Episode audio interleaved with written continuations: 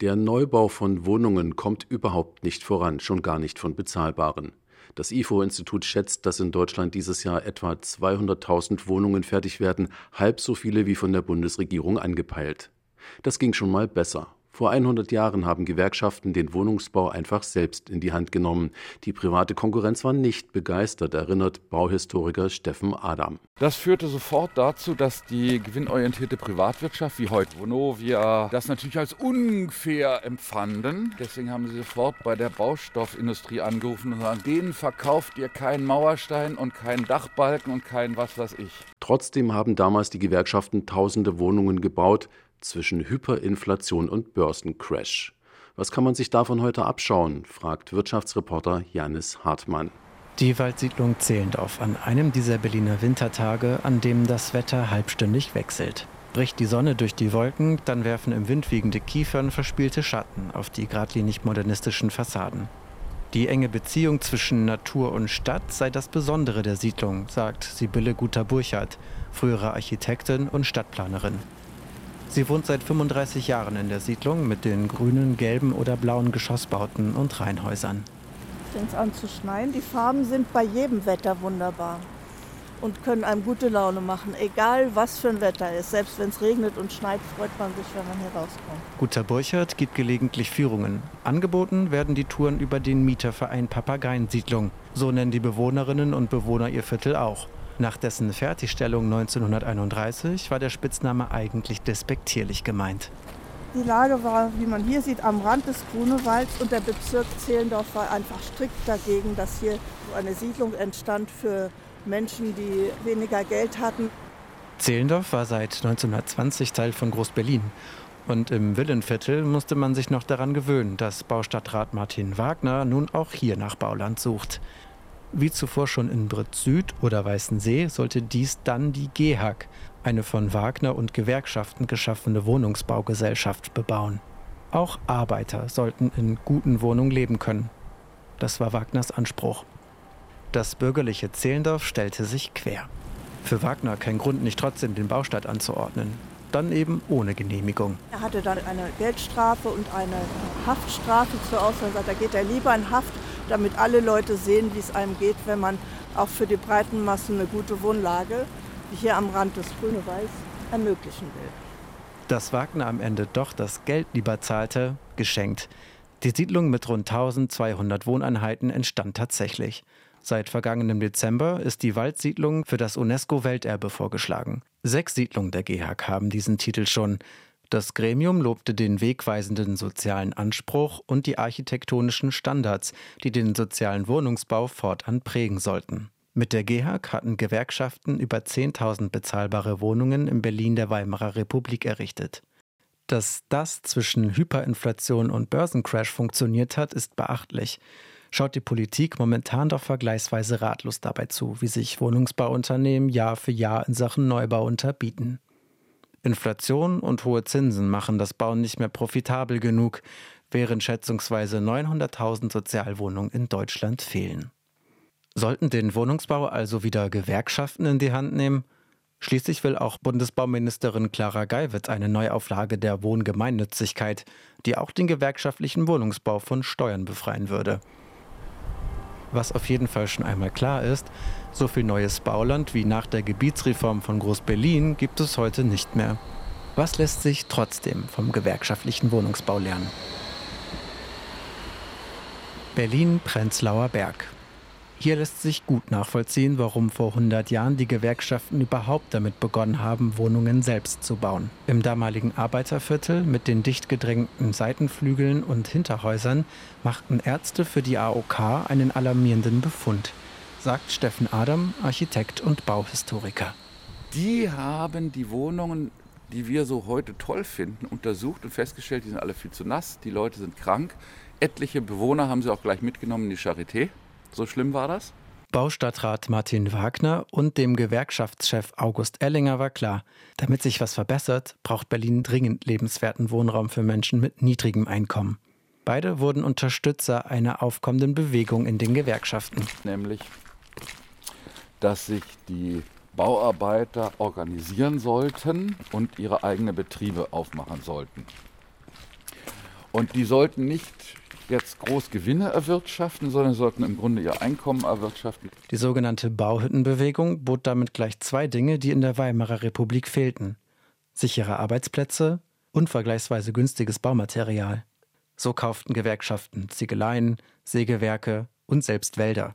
Die zum Wohnungsbau notwendigen Produktionsmittel hatten sie nun selbst in der Hand. Als Wagner und Ellinger die GEHAG 1924 gründeten, konnte diese trotz ausklingender Hyperinflation direkt loslegen. Brauchte die Wohnungsbaugesellschaft Geld, vergab eine gewerkschaftseigene Bankkredite. Zudem flossen Subventionen durch die neue Hauszinssteuer nun reichsweit in den gemeinnützigen Wohnungsbau. So entstanden die gelben Häuser der Wohnstadt Karlegin, nur wenige Minuten hinter dem S-Bahnhof Prenzlauer Allee. Die fallen mit ihrem runden Balkon und der aufgelockerten Bauweise bis heute ins Auge. Wir sind jetzt in diesem blauen Hof. Jeder Hof hier mit seiner eigenen Farbe. Wir leben wirklich im Grünen. Ne? Das konnte natürlich der Wohnungsbau der Kaiserzeit nicht liefern. Während heute selbst landeseigene Wohnungsbaugesellschaften auf profitorientierte Baufirmen und Zulieferer angewiesen sind, hatten sich die Gewerkschaften vergleichsweise unabhängig von Inflation und Konjunktur gemacht. Wagner hatte zudem seinen Freund Bruno Taut zum Chefarchitekten gemacht. Ein Geniestreich, wie Bauhistoriker Adam sagt. Denn Taut habe gezeigt, wie sich hohe Lebensqualität und günstiges Bauen verbinden lassen.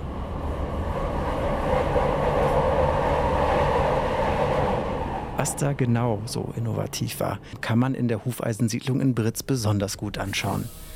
Ben Buschfeld zog 1997 mit seiner Frau in die Siedlung mit dem markanten Hufeisenhaus. Der Grafikdesigner hat einen Architekturführer zur Siedlung veröffentlicht.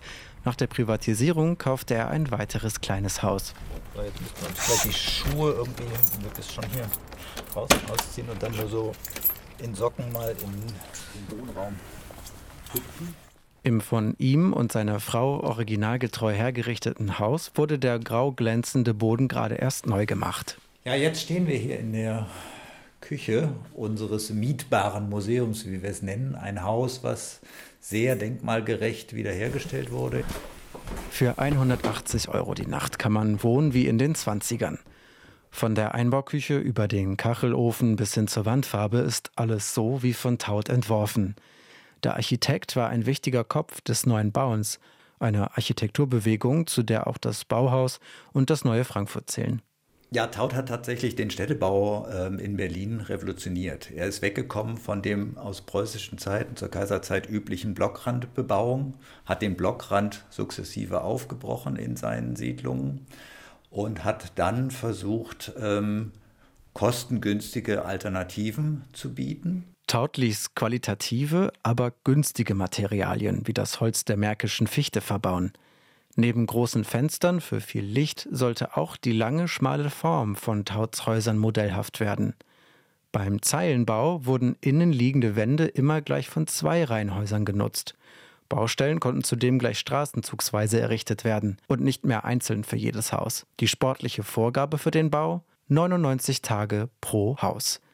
Das habe man wohl auch immer geschafft, sagt Buschfeld. Erst einmal errichtet, variierte Taut nicht nur an Fassaden, Fensterrahmen und Haustüren mit Farbkombinationen. Um einen monotonen Eindruck trotz serieller Bauweise zu verhindern, spielte auch die Farbigkeit von Oberflächen eine wichtige Rolle. Ein fast kostenneutraler Kniff, der die Wirkung kleiner Wohnungen aufwerten sollte. Und was auch sehr hilfreich ist, das haben wir zum Beispiel über die Beschäftigung mit Haut und mit diesem Haus hier gelernt, sind so halbspiegelnde Oberflächen, wie etwa diese glasierten Kacheln des Kachelofens oder auch das Ölpanel im Flur und auch die gestrichenen Böden. Immer wenn es so eine amorphe Spiegelung gibt, dann geht der Raum irgendwie weiter, dann ist das nicht die Wand.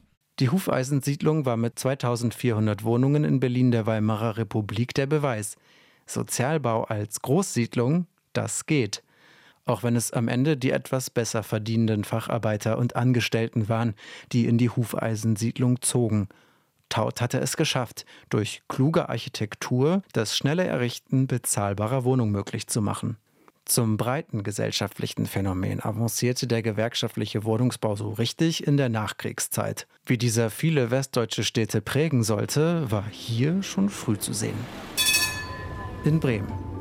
Genauer in der neuen Fahr.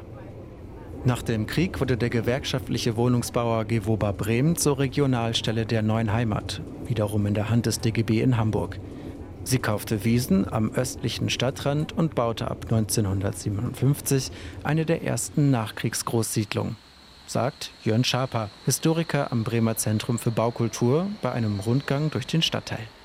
Es war äh, damals eine der größten Wohnungsbaustellen in Europa. Ne? Also man hat hier äh, für 40.000 Menschen geplant, 10.000 Wohnungen zu errichten. Man hat da vielleicht noch Sachen realisiert, die man dann an anderer Stelle vielleicht dann eher weggelassen hat oder nur einfacher umgesetzt hat. So elegant und zeitlos wie die Gehag-Siedlungen wirken die Wohnblöcke inmitten üppiger Grünanlagen allerdings nicht. Bis auf eine Ausnahme. Die sollte in ihren Dimensionen zum Vorboten späteren Siedlungsbaus werden. Das alte Hochhaus. 65 Meter hoch, seit 1995 unter Denkmalschutz. Und da hat man dann nochmal so ein bisschen was rausgehauen, weil es ja auch das Zentralhochhaus hier ähm, am zentralen Platz ist, ähm, was natürlich als äh, Leuchtturm äh, ja, über den Stadtteil hinaus auch was prägt. Der Architekt Alvar A. Alto sei eigentlich gar kein Hochhausfan gewesen. Irgendwie habe man ihn dann aber doch zu einer Ausnahme überreden können, sagt Schaper. Es wurde der damals höchste Wohnturm Deutschlands. Wer einziehen wollte, musste sich auch dann noch auf eine Warteliste setzen lassen, als Hochhäuser schon wieder in Verruf geraten waren. Die neue Heimat wurde in den Folgejahren Europas größter nichtstaatlicher Wohnungsbauer. In den 60ern war jeder zwölfte Bauarbeiter bei der neuen Heimat beschäftigt. Durch die Vorfertigung in Werken bot sie das ganze Jahr Vollzeitbeschäftigung. 500 solcher Fertigstellungswerke lieferten Teile für Wohnhäuser, aber auch Krankenhäuser und Einkaufszentren. Doch der Erfolg der neuen Heimat wurde ihr zum Verhängnis, als sie ihre regionalen Zweigstellen nach und nach zusammenlegte. Das war auch, so, glaube ich, ein Prozess, der dann nach und nach einsetzte, dass äh, man immer mehr äh, Dinge auch dann zentral organisierte. Und das ist ja dann auch, glaube ich, das Problem gewesen, was dann auch am Ende dann zum Ende führte, dass man vielleicht auch dann zu viel wollte und äh, ein bisschen größenwahnsinnig vielleicht auch wurde. Die neue Heimat konnte mehr produzieren, als benötigt wurde, baute sogar im Ausland. Als der Spiegel 1986 aufdeckte, dass Vorstandsmitglieder Gelder in Millionenhöhe veruntreut hatten und die neue Heimat eigentlich rote Zahlen schrieb, war das ihr Ende. Die Ära des gewerkschaftlichen Wohnungsbaus war vorbei. Das Land Bremen übernahm die Bestände. Die neue Fahr bietet darum bis heute tausende bezahlbare Wohnungen. Was kann man sich also von dem Stadtteil abschauen? Vielleicht diesen Geist äh, kann man sich vielleicht als Vorbild nehmen, also diesen Aufbruch, vielleicht auch, dass man Dinge wagt, und ich glaube nach wie vor, also das, der wichtigste Aspekt ist eigentlich vor allem, dass man zwar erstmal was Gutes baut, aber das dann auch äh, gut weiter fortführt. Auf der Bundesebene markierte das Ende der neuen Heimat den Beginn einer marktliberalen Wohnungspolitik. Drei Jahre später wurde die Wohngemeinnützigkeit abgeschafft. In Berlin verkaufte 1998 der schwarz-rote Senat als mittlerweile größter Anteilseigner seine GEHAG-Aktien. Ein paar Transfergeschäfte später war die GEHAG dann in der Hand der Deutschen Wohn, seit 2021 Vonovia. Als börsennotiertes Unternehmen gibt die Vonovia Teile der Gewinne durch Mietzahlungen oder durch den Weiterverkauf von Häusern an Aktionäre weiter. Wird ein Reihenhaus in der Hufeisensiedlung als Privateigentum weiterverkauft, wird gerne mit dem Welterbetitel der Sozialbauikone geworben. Und die Deutsche Wohn sagt zwar, durch die mögliche UNESCO-Auszeichnung entstünden keine neuen Kosten in der Waldsiedlung Zehlendorf. Sibylle Guter-Burchardt fürchtet aber dennoch steigende Mieten, sollte sie tatsächlich in einem Welterbe leben. Ein Widerspruch sei das alles nicht, erklärt die UNESCO auf Nachfrage. Was an den GEHAG-Siedlungen der 20er Jahre ausgezeichnet wurde, sei, dass sie Zeugnisse eines städtebaulichen Wendepunktes seien. Dass sich so ein Wendepunkt in der Wohnungspolitik noch einmal wiederholt, danach sieht es bisher nicht aus. Der DGB plant zumindest nicht, wieder in den Wohnungsbau einzusteigen. Und der Berliner Senat, eigentlich durch den Volksentscheid beauftragt, den Bestand der Vonovia zu kommunalisieren, erklärt auf Anfrage lediglich, man sei, Zitat, aufgeschlossen, Bestände dann aufzukaufen, wenn diese wohnungspolitisch oder zwecks Quartiersentwicklung interessant seien. Immerhin, wenn sich die Gründung der GEHAG im April zum hundertsten Mal jährt, will der Bauhistoriker Steffen Adam noch einmal alle damals beteiligten Akteure wie Gewerkschaften und Genossenschaften an einen Tisch holen. Bis auf die AOK haben schon alle zugesagt. Janis Hartmann über Wohnungsbau damals und heute. RBB 24 Inforadio vom Rundfunk Berlin-Brandenburg.